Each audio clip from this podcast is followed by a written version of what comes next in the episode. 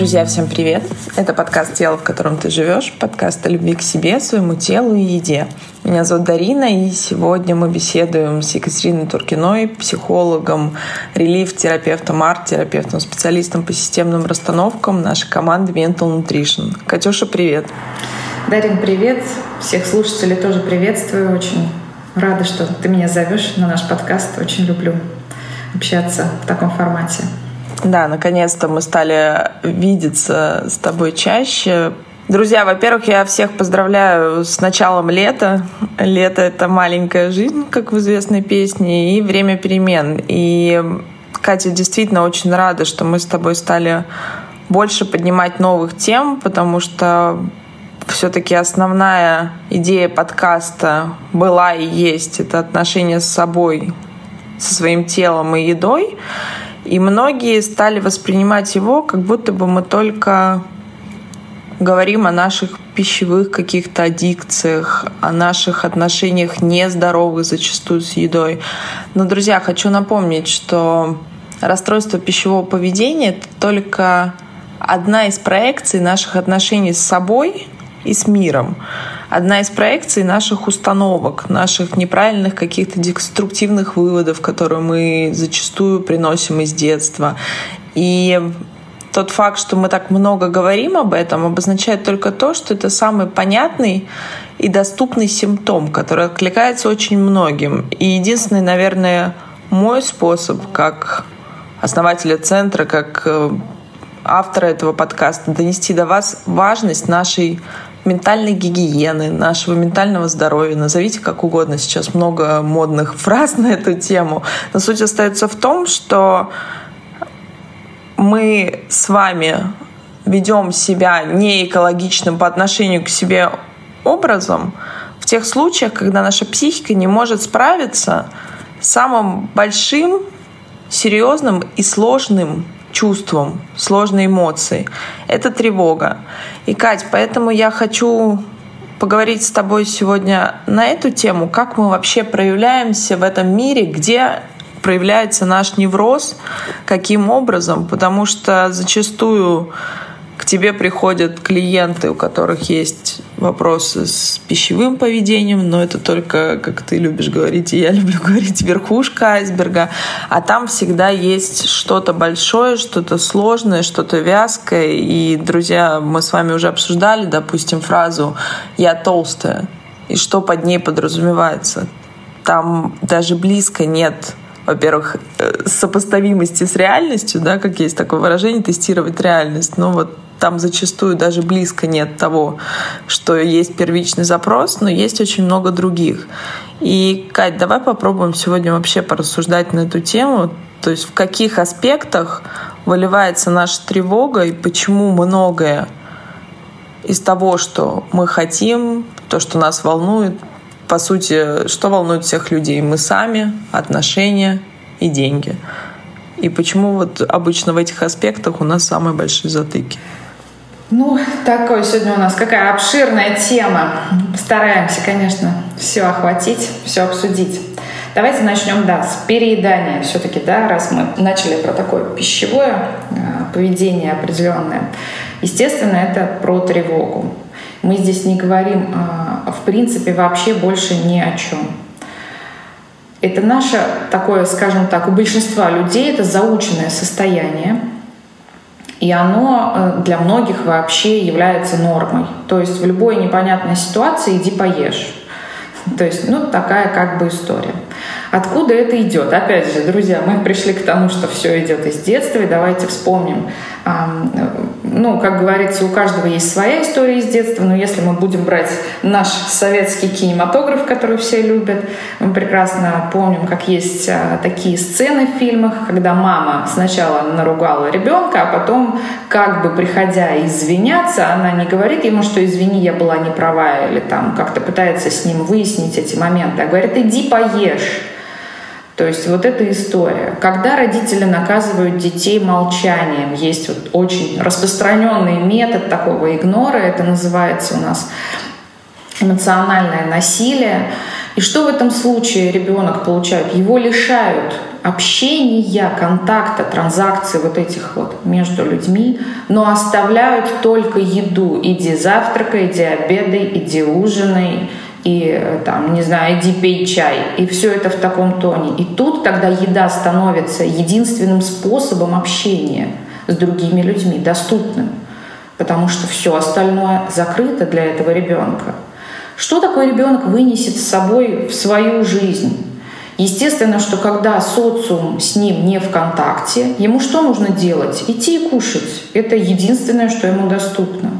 Поэтому все моменты, когда вы, скажем так, отлучены от общества, неважно по каким причинам, у вас будут выливаться а, в дружбу с холодильником, с фастфудом, не знаю, с кафешками, с, с эклерами и булочками. Это будут ваши друзья.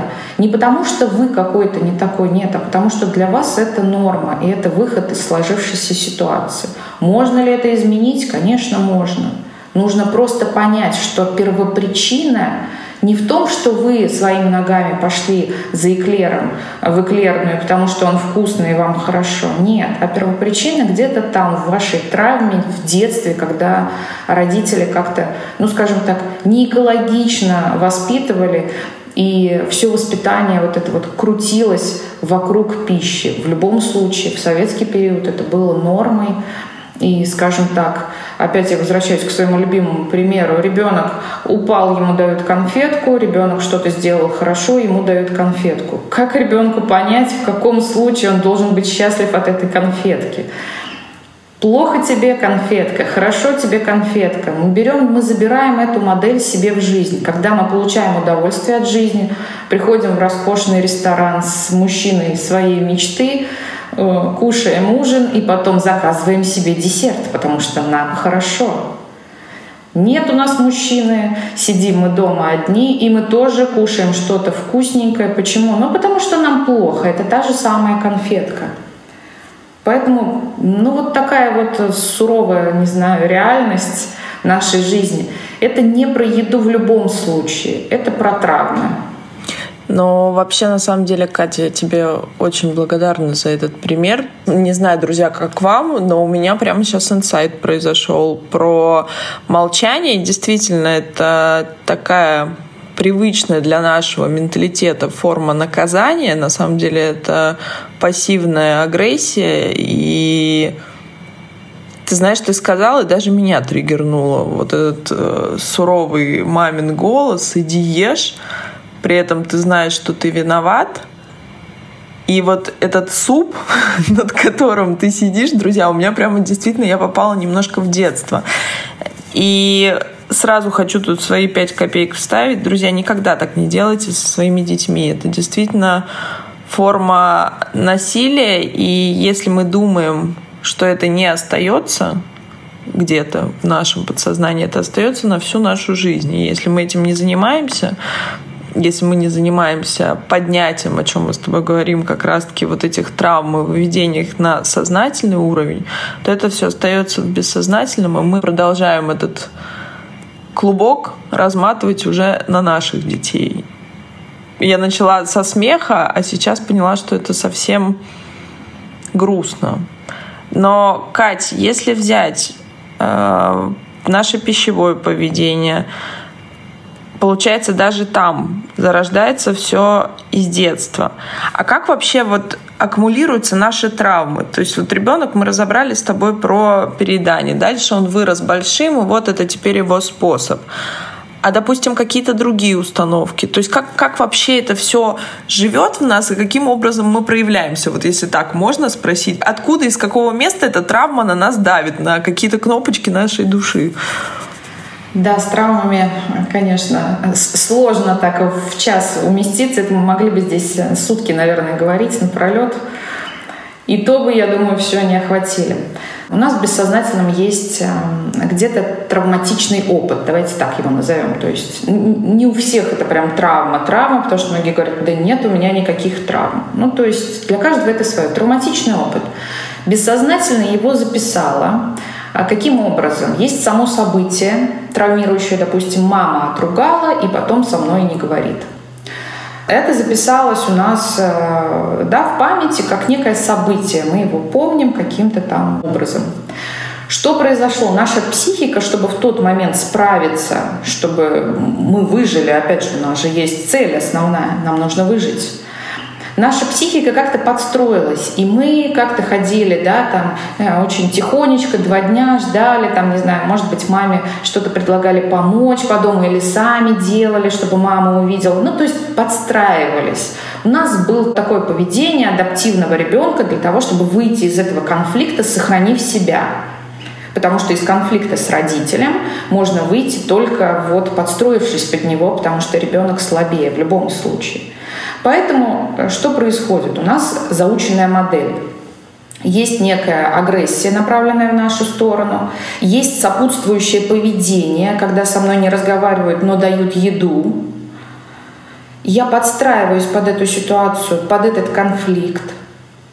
Как бы в ущерб себе, может быть, я и прав, я не знаю. А может быть, действительно не прав. А может быть, я вообще не понимаю, почему это произошло. Я ребенок, я еще не способен на все эти логические размышления и какие-то выводы. Но, тем не менее, психика что делает? Она подстраивает наше поведение под ситуацию, чтобы нас сохранить. То есть если в ситуации, когда мама накричала, потом помолчала, потом позвала есть, ребенок пришел и вылил маме на голову суп, да, бунтующий ребенок включился, ну, понимаем, что там, скорее всего, включится ремень, не знаю, половник, кастрюля, все что угодно, мама будет в ярости, и там неизвестно, сохранится ребенок или нет. Психика это прекрасно понимает. Поэтому бунтовать смысла нету, нужно подстроиться. Мы подстраиваемся в детстве. И наша психика, вот наша та рептилия, которая отвечает за наше выживание, она говорит, что вот в этой ситуации нужно поступить вот так вот. Притаиться и ходить кушать. Себя хорошо вести, где-то как-то подстроиться под другого человека. Мы это уносим с собой в наше светлое будущее. В светлом будущем что происходит? Начальница накричала на вас, вы затаились, как мышка, сидите тихонько, слушаете, как на вас кричит другой человек дело, не в дело, это не имеет значения никакого. Он в родителе, а вы в ребенке. Что вы после этого идете и делаете? Конечно, кушаете, потому что у вас есть модель поведения. И она записана как модель поведения, которая вас сохраняет – для чего? Для того, чтобы вы выжили и размножились. Все просто. Здесь никто, не знаю, наша рептилия не учитывает наши чувства, страдания, переживания, как вы хотите там жить, ваши мечты, там, не знаю, все что угодно. Это не важно, по большому счету. Для нашего рептильного мозга, тот, который, скажем так, обеспечивает население на нашей планете, для него важно, чтобы вы выжили любым способом и размножились. Все, цель достигнута. Что вы там страдаете, не страдаете, депрессия у вас, э, лишний вес у вас, и вам от этого плохо. Это не важно, по сути. Ну вот в глобальном таком а, масштабе. Поэтому здесь вот так работает травма. У нас есть события, есть заученное поведение, есть решение этого вопроса. Решение в том, как мы себя ведем. То есть наша подстройка под ситуацию. И так с любым абсолютно примером. Вот, не знаю, каждый, посмотрите, там, покопайтесь у себя в воспоминаниях, какие воспоминания не дают вам жить спокойно, какие вас триггерят, вот это такое слово, которое все сейчас знают, понимают, о чем идет речь. И посмотрите, в чем там корень, скажем так, проблемы. Было ли там физическое, эмоциональное насилие, иногда бывает экономическое насилие очень часто, когда а, детям не выдают никаких вообще денежных средств они понимают, что им необходимы, допустим, наличные деньги. И вот оно, пошло экономическое насилие. Или ребенку недостаточно там а, средств выделяют на внешний вид, да, на одежду. И это тоже травма, когда он приходит в свой маленький социум таких же подростков там, или детей, как он, и получает в свой адрес насмешки. И здесь все настолько взаимосвязано, и все вытекает вот как бы одно из другого. У нас каждая травма как бы ведет за собой еще дополнительную травматику. То есть если мы дома находимся постоянно в жертве, то и в социуме себе, скажем так, себе подобных мы тоже будем находиться в жертве. А находясь в жертве, ну что, там травматика ежедневная, если не ежечасная.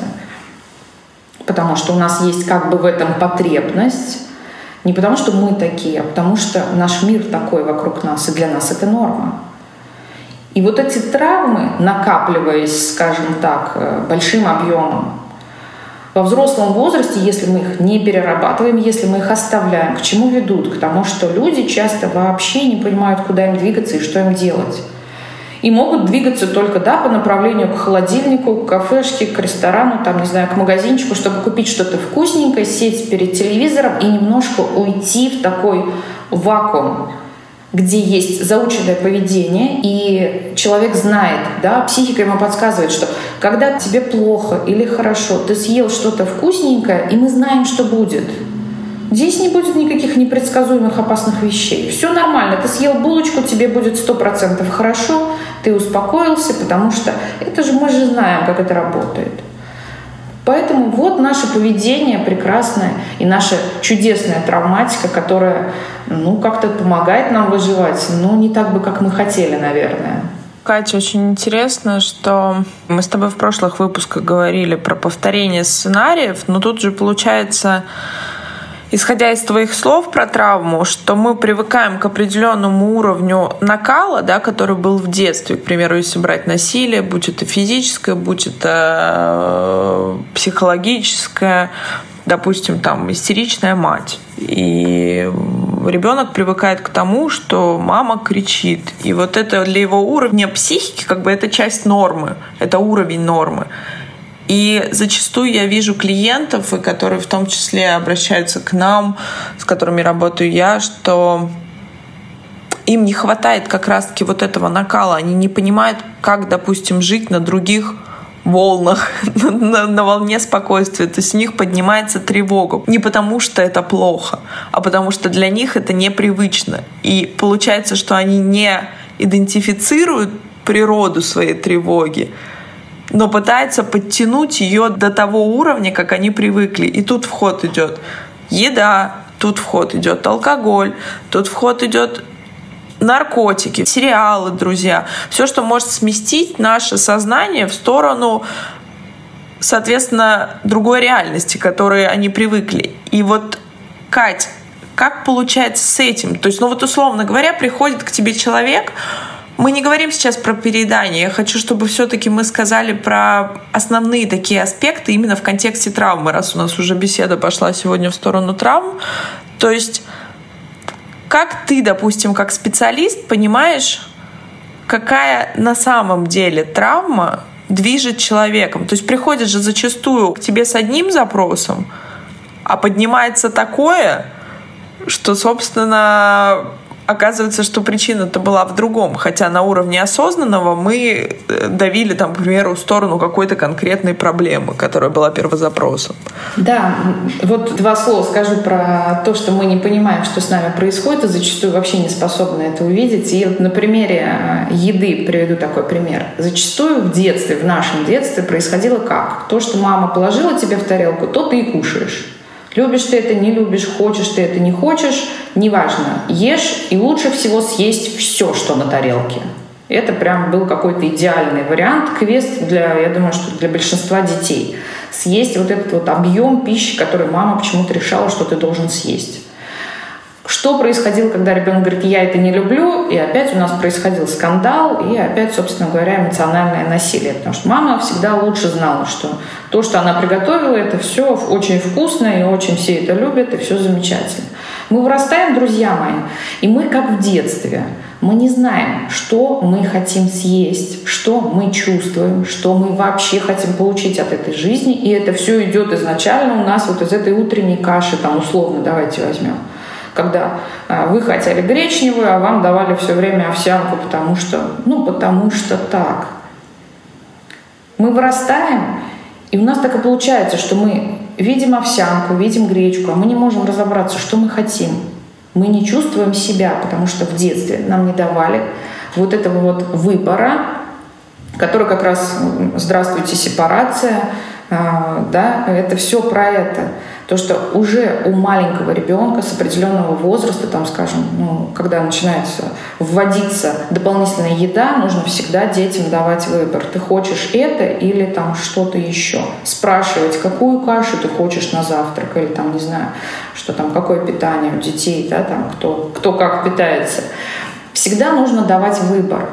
Не нужно ставить жесткие рамки никогда, потому что вы убиваете сепарацию, вот начавшуюся, скажем так, в этом возрасте, и ребенку будет сложнее э, уже, скажем так, когда он будет жить свою взрослую жизнь, определяться самостоятельно.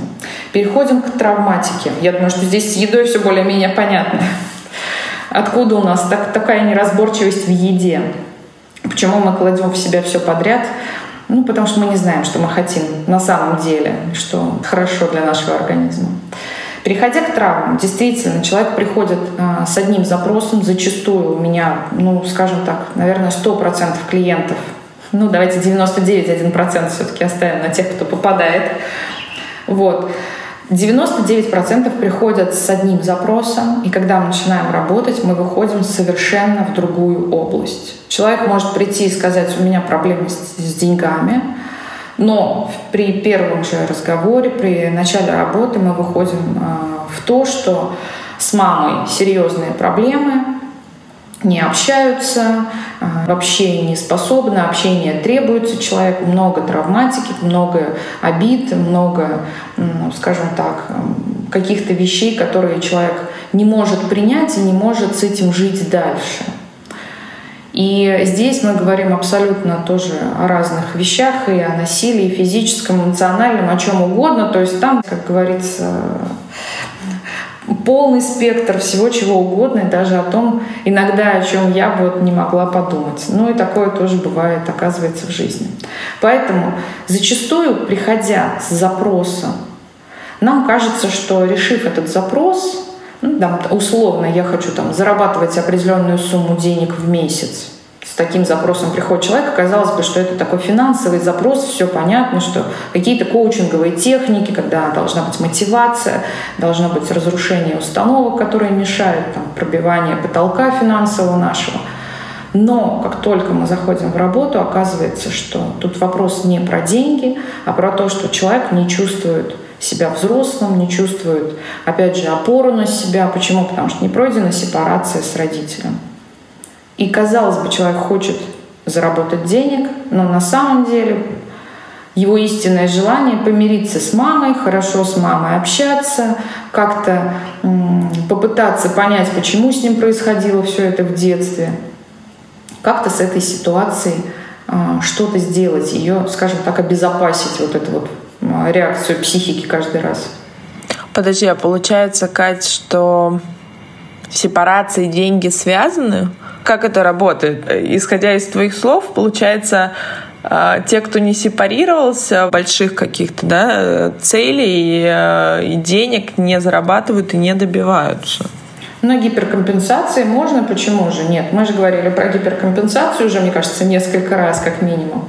Да, есть чудесная гиперкомпенсация у нас, история доказать маме или доказать папе, или ну, что-то там кому-то доказать. Да, вы чудесно будете работать, потом наступит выгорание, потом а, присоединится чудесная какая-нибудь психосоматическая история. Мы, по-моему, на примере Стива Джобса разбирали вот эту вот тему. Да, это все чудесно. Гиперкомпенсация, конечно, имеет место быть. И многие на ней чудесно двигаются и достигают многого. Но а, сказать здесь, что это а, счастливые люди, ну, можно очень прям с натяжечкой, с большой. Это я, вот давайте такой вам пример приведу.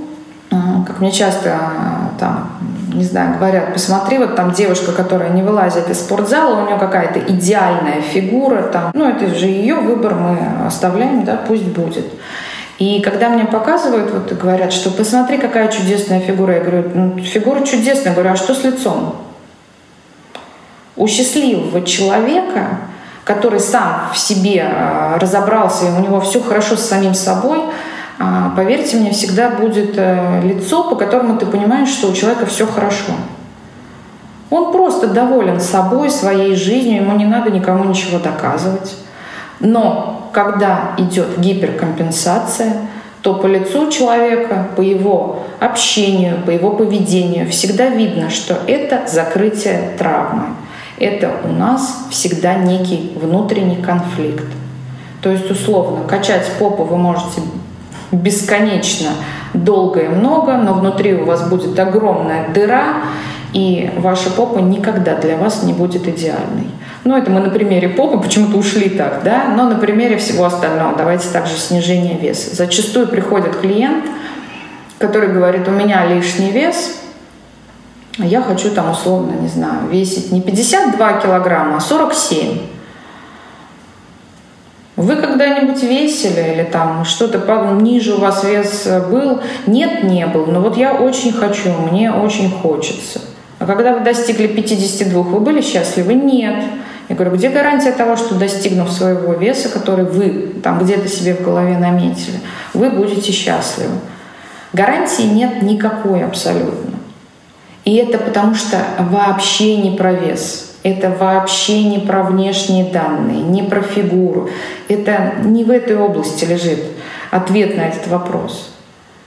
И очень часто бывает, что люди, которые приходят с запросом э, какого-то лишнего веса, дойдя до истинной причины, они даже не вспоминают, мы даже не возвращаемся к этому первоначальному вопросу.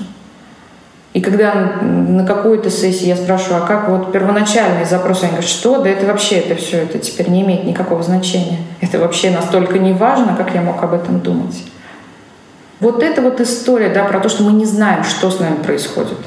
Да, и получается, мы как будто бы прячем свои истинные запросы и свои травмы, да, но травма имеет свойство, как ты и говорила в прошлых выпусках, капсулироваться, прятаться, условно говоря, да, осознаваемого нами как бы пространства. А тут, получается, мы прячем их за какие-то шаблонные, достаточно представления о том, что такое красиво, что такое хорошо, что такое плохо. И, друзья, поскольку я всегда говорю про наше физическое здоровье, про нашу устроенность, про наше питание, то, по сути, мне бы как раз и топить на то, что мы все должны быть стройные, э, здоровые, эко, био, ЗОЖ. Но тут очень такая тонкая грань.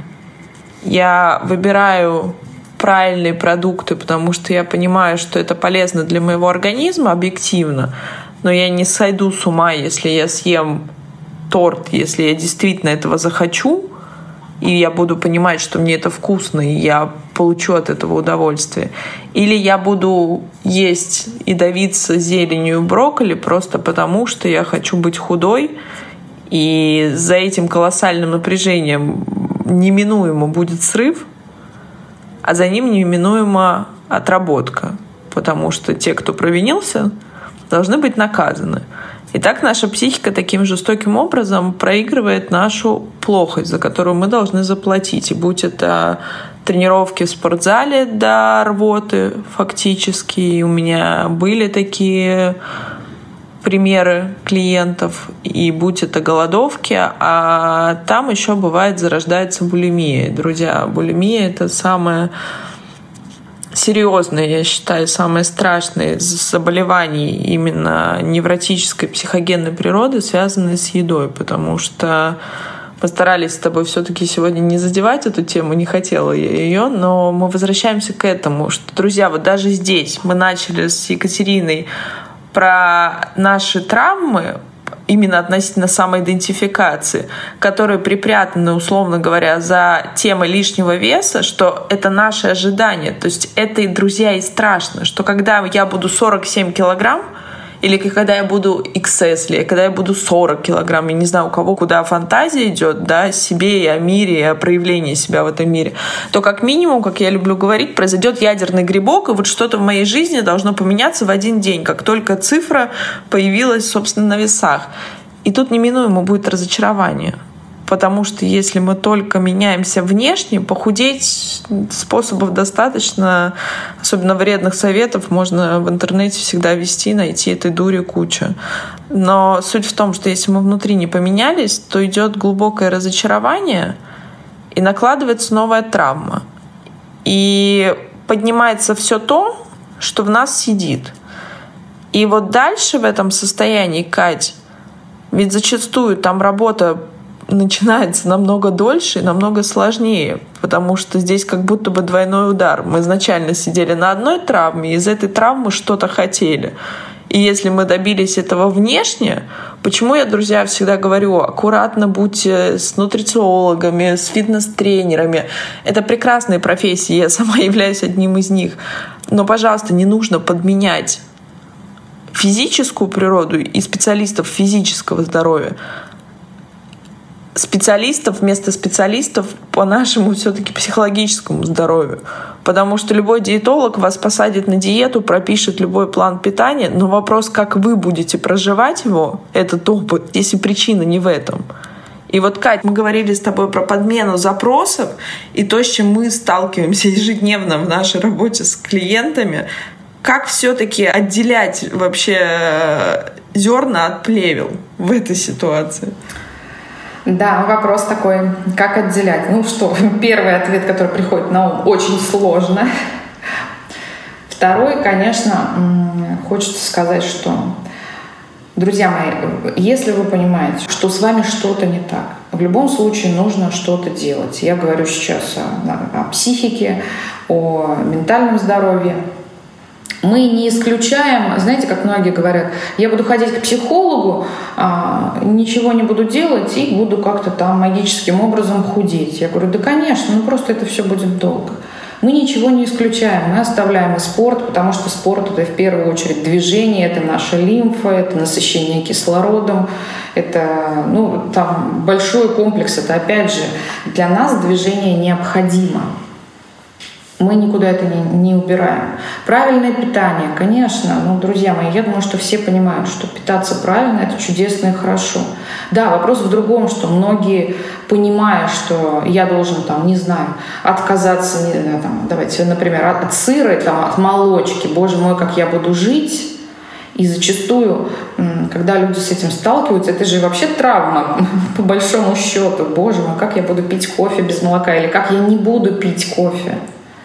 Но когда вы с психологом проработаете вот только этот ваш страх, потому что это же иррациональный такой страх, что без кофе утром я не проснусь, у меня не откроются глаза.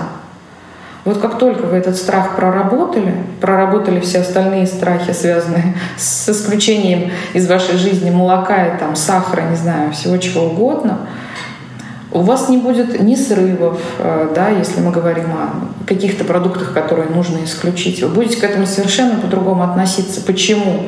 Потому что для вас это еда и все. Еда, которая вашему организму помогает работать, и все. Вы больше не будете вкладывать в нее никакой смысл, ну вот от слова совсем. Ничего там под этой едой не будет. Это будет энергия, это будет польза для организма, это питательные микроэлементы, там, вещества, витамины, белки, жиры, углеводы. Все. Но если вы остались со своими травмами, с этой дырой внутри, неважно от чего она у вас образовалась, и там может быть огромное количество трав, к чему мы приходим? К тому, что да, вы пришли на этот путь здорового питания. Каждая спортивная тренировка для вас будет просто адом. Девять кругов. Что а, правильное питание, да, вы будете агитировать всех вокруг, вы будете всем рассказывать, как вы носите с собой судочки с курицей, с салатом. Но внутри у вас будет, а, поверьте мне, такая тревога и такое подниматься гнев и раздражение на это все – что а, сопротивление ну, могут вынести немногие. Опять же, это сопротивление выливается во что? В это плохое настроение, бесконечное раздражение, которое, дорогие мои, всегда видно на вашем лице. Поэтому здесь, сколько бы мы ни говорили о, о том, что мы хотим похудеть или заработать, или, не знаю, а, чтобы у нас появился партнер, Дорогие мои, в любом случае, пока мы не разобрались с нашей дырой внутри, ее немножко хотя бы не сузили, я не говорю, конечно, что вы пришли в терапию и за один день по щелчку вот так вот случилось волшебство и магия, у вас э, бизнес многомиллионный, партнер, любящий вас, э, дарящий вам дорогие подарки, у вас сразу там здоровье, идеальная фигура, ну все, что вы там себе, как говорится, клеите на карту желаний, да, по щелчку не будет. Нужно работать, нужно закрывать, закрывать, латать вот эту дырочку.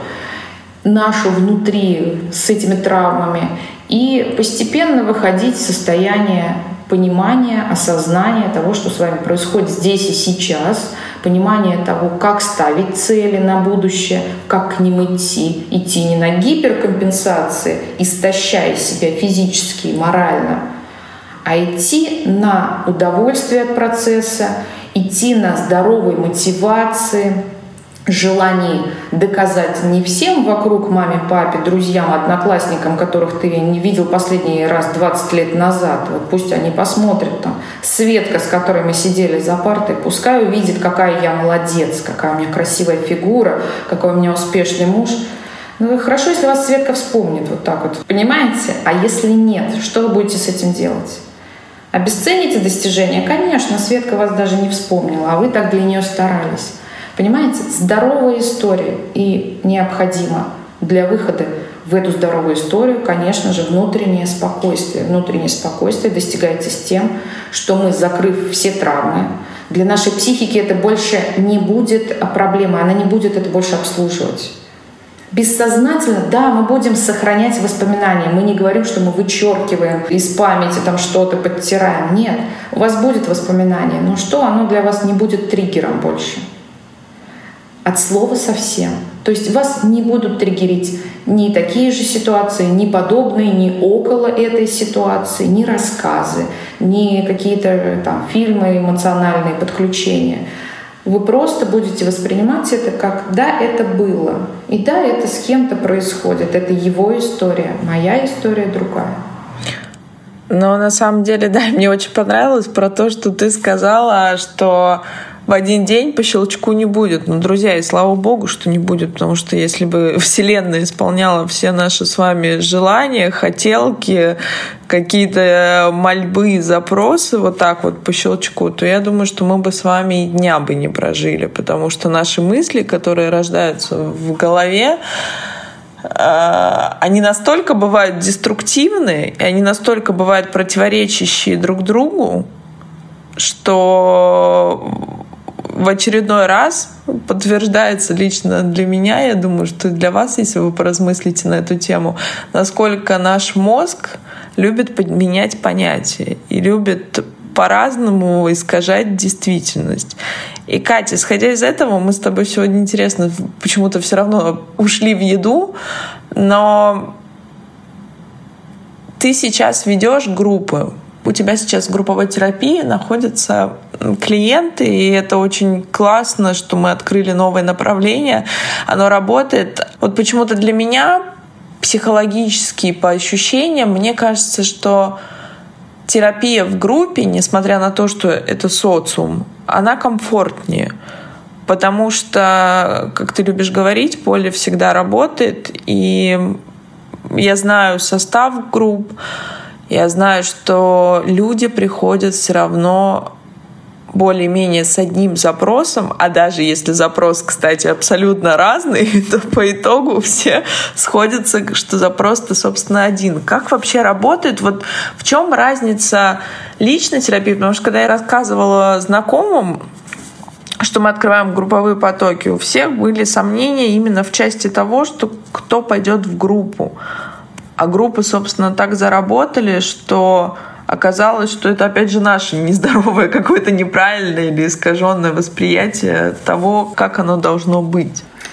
Групповая терапия — это вообще такая интересная история. Я могу сказать, что да, прежде чем э, предлагать кому-то попробуй все на себе, я вам скажу, что это работает потрясающе. Даже на людях прокачанных уже в области психологии, поверьте мне, которые проработаны годами терапии. Мы здесь не говорим про 2-3 сессии, а годами терапии проработаны.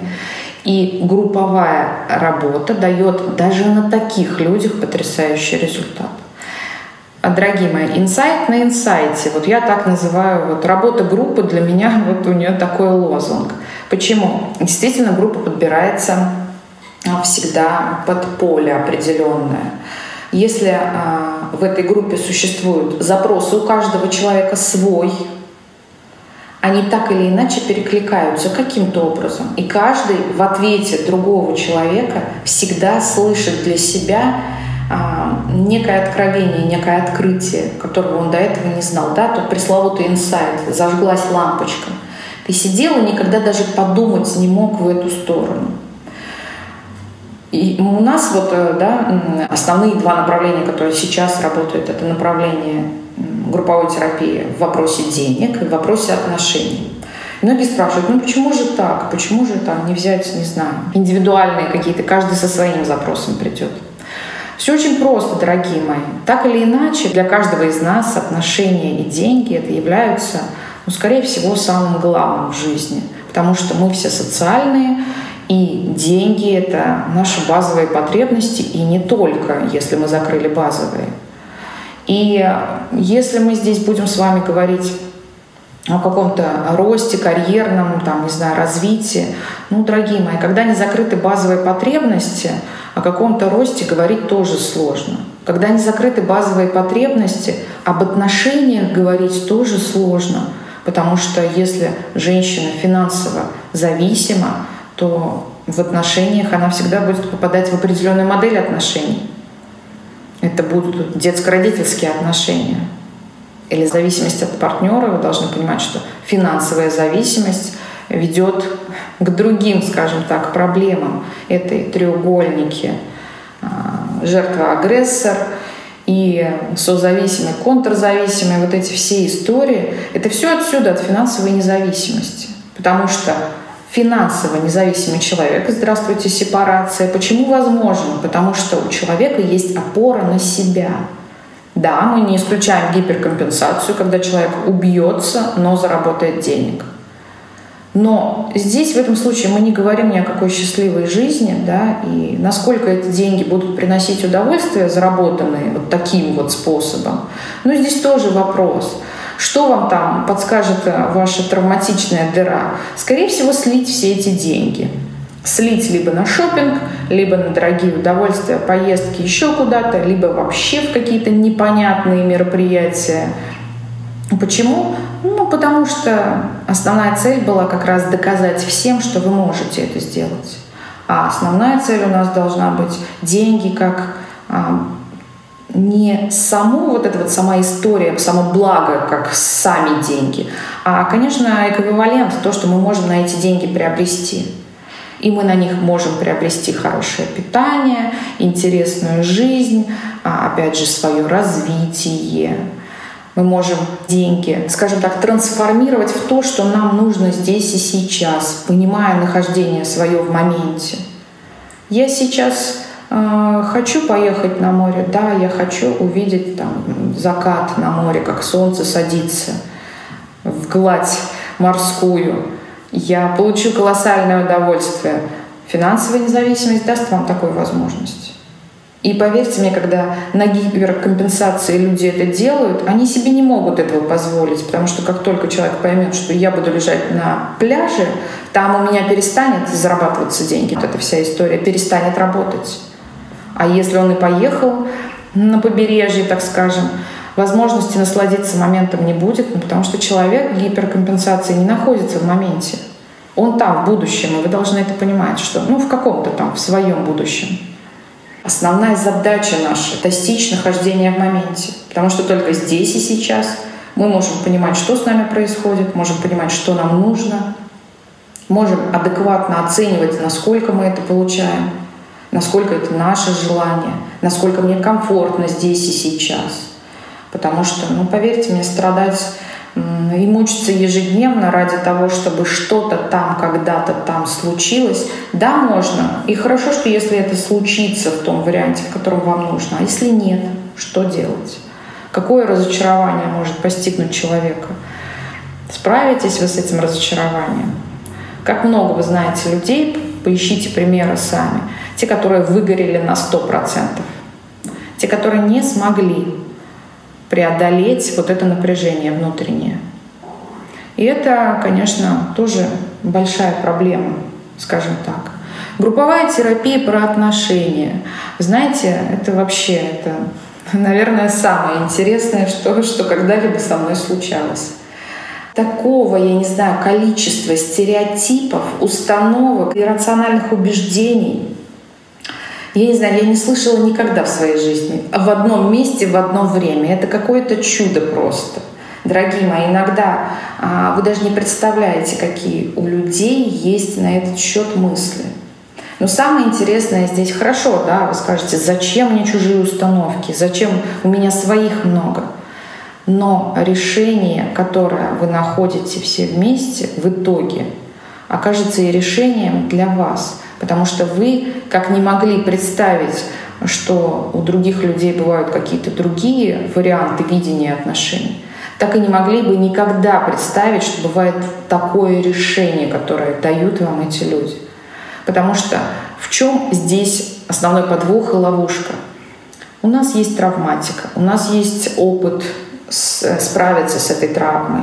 У нас есть наши убеждения, у нас есть наши установки, ну, наши в смысле приобретенные благодаря социуму родителям.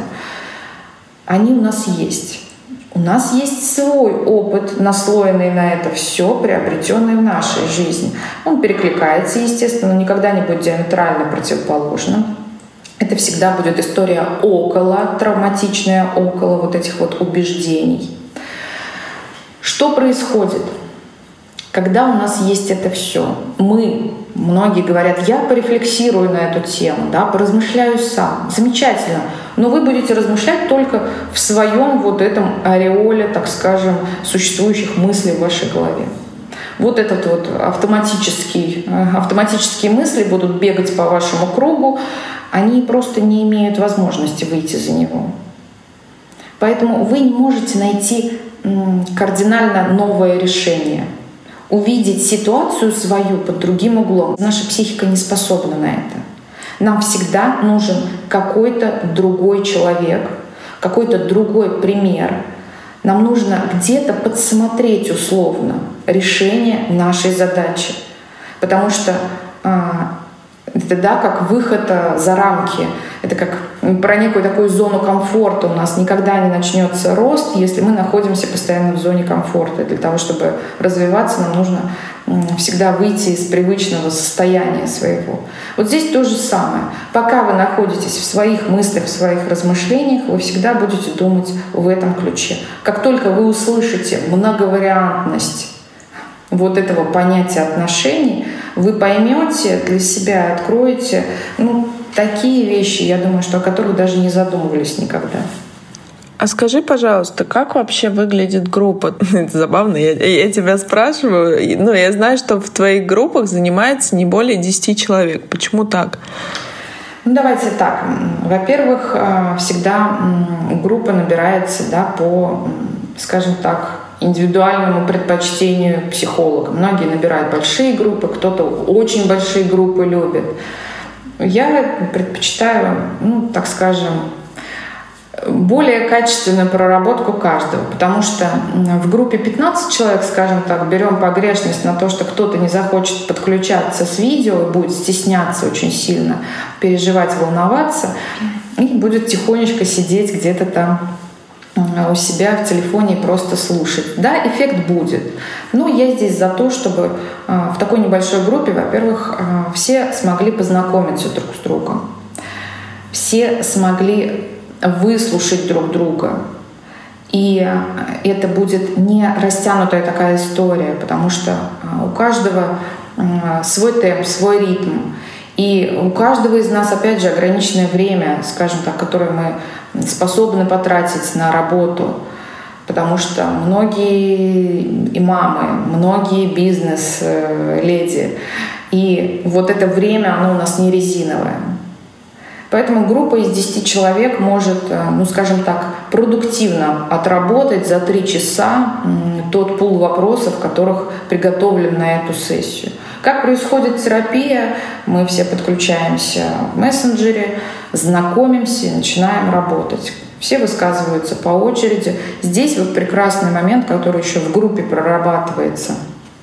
И я всегда говорю, что это, знаете, такой дополнительный бонус. Если у вас есть неуверенность в себе, если вы стесняетесь, если вам сложно общаться с незнакомыми людьми, решать какие-то вопросы, высказываться, проявляться, это вот, да, общим словом объединим все, то групповая терапия это для вас просто, ну, я не знаю, находка. Потому что один раз вы ответите, потом вы второй раз ответите, там, десятый, э, на следующей встрече вы уже будете активно отвечать, активно высказывать свою позицию и э, поймете, что для вас это перестает быть вот такой проблемой, напряжением проявиться. Соответственно, а, в реальной жизни психика не будет понимать, что это безопасно. Я проявился, со мной ничего не произошло. Это не страшно. И в реальности вы также начнете постепенно проявляться. Это вот очень тоже а, такой пример всегда привожу, если вам сложно а, выходить в эфиры, там, а ваша работа связана с этим, или как-то выступать где-то на каких-то мероприятиях. Вот групповая терапия тоже прекрасно прокачивает этот навык. Казалось бы, хотя мы работаем совершенно с другим вопросом, но тем не менее так работает вот наша психика. Работаем с одним, работаем параллельно еще с многими вещами. Опять же, здесь хочется сказать, что в терапии, в групповой, вы всегда для себя можете выявить тот э, пул вопросов, с которыми вам нужно поработать в индивидуальной терапии.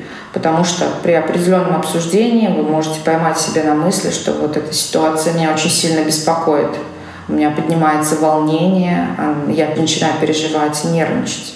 Вы для себя отмечаете и идете точечно, вы уже знаете, с чем вам нужно поработать.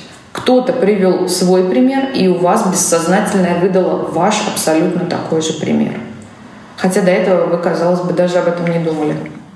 Кстати, Катя, это очень интересно, потому что Действительно, зачастую к нам приходят в чем плюс диагностической беседы, которая бесплатна, друзья, я напоминаю, в том, что часто, когда пишут администратору, говорят, что не могут сформулировать запрос. И это действительно большая проблема. И я во многом понимаю, почему, допустим, если брать расстройство пищевого поведения, там все понятно. Там человек каждый честно может сам себе ответить, есть ли оно у него или нет на самом деле. Если он уже обратился, то он понимает, что он пришел с конкретным запросом. А все, что касаемо тонких пластов нашей психики, то, что не выливается во что-то оформленное, так скажем, вот в опредмеченное, очень сложно самодиагностировать. И если у вас есть сомнения, почему я всегда за вариант диагностической беседы, потому что, приходя к тебе, Катя, зачастую вы вместе формулируете запрос с человеком. И это очень ценно. Кому-то, может быть, нужна групповая терапия, кому-то, друзья, она не нужна. И это не панацея от всего. Мы даем варианты, как и все в нашем центре. В нашем центре более 15 модальностей в психологии. И для вас, как для клиента, это не должно быть важно как таковое, потому что вам важен результат. А все-таки специалист, психолог определяет сам, в каком подходе вы будете работать, что будет наиболее эффективно вам сейчас. Будь это системные расстановки, или будь это релиф-терапия, или будь это арт-терапия. И вот э, я очень радуюсь, когда действительно, возможно, кто-то уходит в более легкую, как мы говорим, технику, легкую для психики, легкую для восприятия. Это арт-терапия с тобой. Кто-то уходит в расстановки, которые лично для меня, так же как гештальт-терапия, являются самыми глубинными и самыми болезненными, если честно, потому что признавать, друзья, тот факт, что тебя Вселенная бьет в одно и то же место в темечке, пока ты не поймешь, ну, это как минимум больно и что что-то все равно придется делать. А это как раз про нашу пресловутую ответственность. Все равно без нее мы никуда с вами не можем продвинуться. И чем мне нравится групповая терапия, сейчас есть, ты ведешь группы, Виктория Большакова ведет группу в нашем центре, и Марина Емельянова. Тем, что я вижу успехи тех, кто в группе, я вижу, как действительно работает поле, и группа динамично продвигается, и как друг друга подтягивают участники. И это, конечно, потрясающий. Плюс, помимо всего прочего, друзья, у нас все-таки центр физического и ментального здоровья женщины, хотя мы работаем не только с женщинами, но как-то все-таки основной пул наших клиентов это женщины. мне очень нравится, как вы начинаете взаимодействовать с друг другом, как мы опять учимся давать друг другу поддержку, давать друг другу, наверное, снисхождение, проявлять эмпатию, понимание и, друзья, ведь это очень важно. Это то, что мы со временем, с возрастом забываем. Я вот говорила в Инстаграме, выставляла. Недавно я читала лекцию в одной школе для старшеклассниц про отношения с едой, с телом. То есть, поскольку я специалист функциональной медицины, я о своем брокколи, о питании. А на самом деле мы пришли к тому, что возраст старшеклассниц э, — это самый такой опасный и интересный возраст, потому что психика всеми способами ищет все возможные кочки, о которые можно споткнуться, и все углы, об которые можно порезаться, зацепиться и пораниться. И вот тут ключевое — так и должно быть. Это эволюция. И, Катя, как ты всегда говоришь, что эволюция направлена на то, чтобы мы выжили. А вот вопрос, как мы выживем, это уже вопрос не эволюции. И не каждая психика делает правильные выводы. И вот именно поэтому, друзья, мы к определенному возрасту приходим с таким багажом, что нам сложно жить не только с другими людьми в этом мире, нам прежде всего сложно жить, взаимодействовать с собой. И вот это, на самом деле, Кать, мне кажется, главное, что лично я выношу из нашей групповой терапии, что каждый человек, кто приходит, каждый человек, кто приходит к тебе, каждый человек, кто приходит к нашей команде, учится искать свои сильные стороны, свои ценности и свои точки опоры — по которым дальше, на основании которых и из которых мы можем двигаться. И ключевое, друзья, не из травм, не вопреки, а все-таки к светлому и счастливому и здоровому во всех планах будущему. Катя, у нас с тобой сегодня, как всегда, глубокая беседа. Спасибо тебе большое за то, что ты всегда так доступно, понятно, исчерпывающе рассказываешь. Там, кстати, очень многие пишут об этом, что всегда после твоих бесед все становится как-то как будто бы очевидно, хотя раньше этого такого не было. Ну, я рада, что кому-то помогает. На самом деле это вот, наверное, мы в большей части для этого много очень работаем, чтобы действительно кому-то где-то откликнулось, стало чуть легче, чуть проще, чуть понятнее. Потому что, ну, действительно, в одиночку зачастую практически невозможно справиться с тем, что происходит с тобой. И хорошо, что есть вот сейчас психология стала настолько доступной, нутрициология стала настолько доступной, что ты можешь а, обладать большой информацией, поддержку специалистов получить, опять же, доступную. И это прекрасно, потому что ну, надо начинать такие с легких касаний переходить в работу, для чего я всегда своим клиентам говорю, что основная наша цель — это выйти на плато, где мы взрослые, где мы имеем опору на себя, где мы понимаем себя, чувствуем, что с нами происходит. находимся здесь и сейчас в моменте. Это основная задача, которую я всегда ставлю перед собой в работе с клиентом. Потому что тут мы взрослые, у нас автоматом все хорошо в финансовой сфере, все хорошо в общении с другими людьми, потому что мы из состояния взрослого с ними общаемся и понимаем других людей, мы их принимаем, потому что только из состояния взрослого у нас есть способность принять другого человека. Все налаживается, когда мы вот в этом состоянии взрослости и в моменте. Так что, дорогие мои, всех приглашаю в групповую, в индивидуальную, э, куда хотите, начинайте работать. И легкого вам пути к этому плато взрослости – а звучит-то как плато взрослости. Это, кстати, классно. Надо сохранить нашу копилку. Мы с командой собираем наши такие какие-то крылатые фразы. На самом деле очень откликается. Потому что, друзья, я уже говорила, что перманентного счастья не существует. Это утопия. Но плато взрослости, как ты говоришь, и ощущение и уверенность наличия внутренней опоры, на что я могу опираться — на мое, на то, что это мои ценности, моя опора, мои принципы, Это очень ценно, и это того стоит, чтобы на это потратить определенное время, силы. И, друзья, выбор одного — это всегда отказ от чего-то другого. Поэтому давайте выбирать прекрасное и отказываться от того, что нам мешает. Это был подкаст «Тело, в котором ты живешь», подкаст о любви к себе, своему телу и еде. До новых встреч. Пока-пока.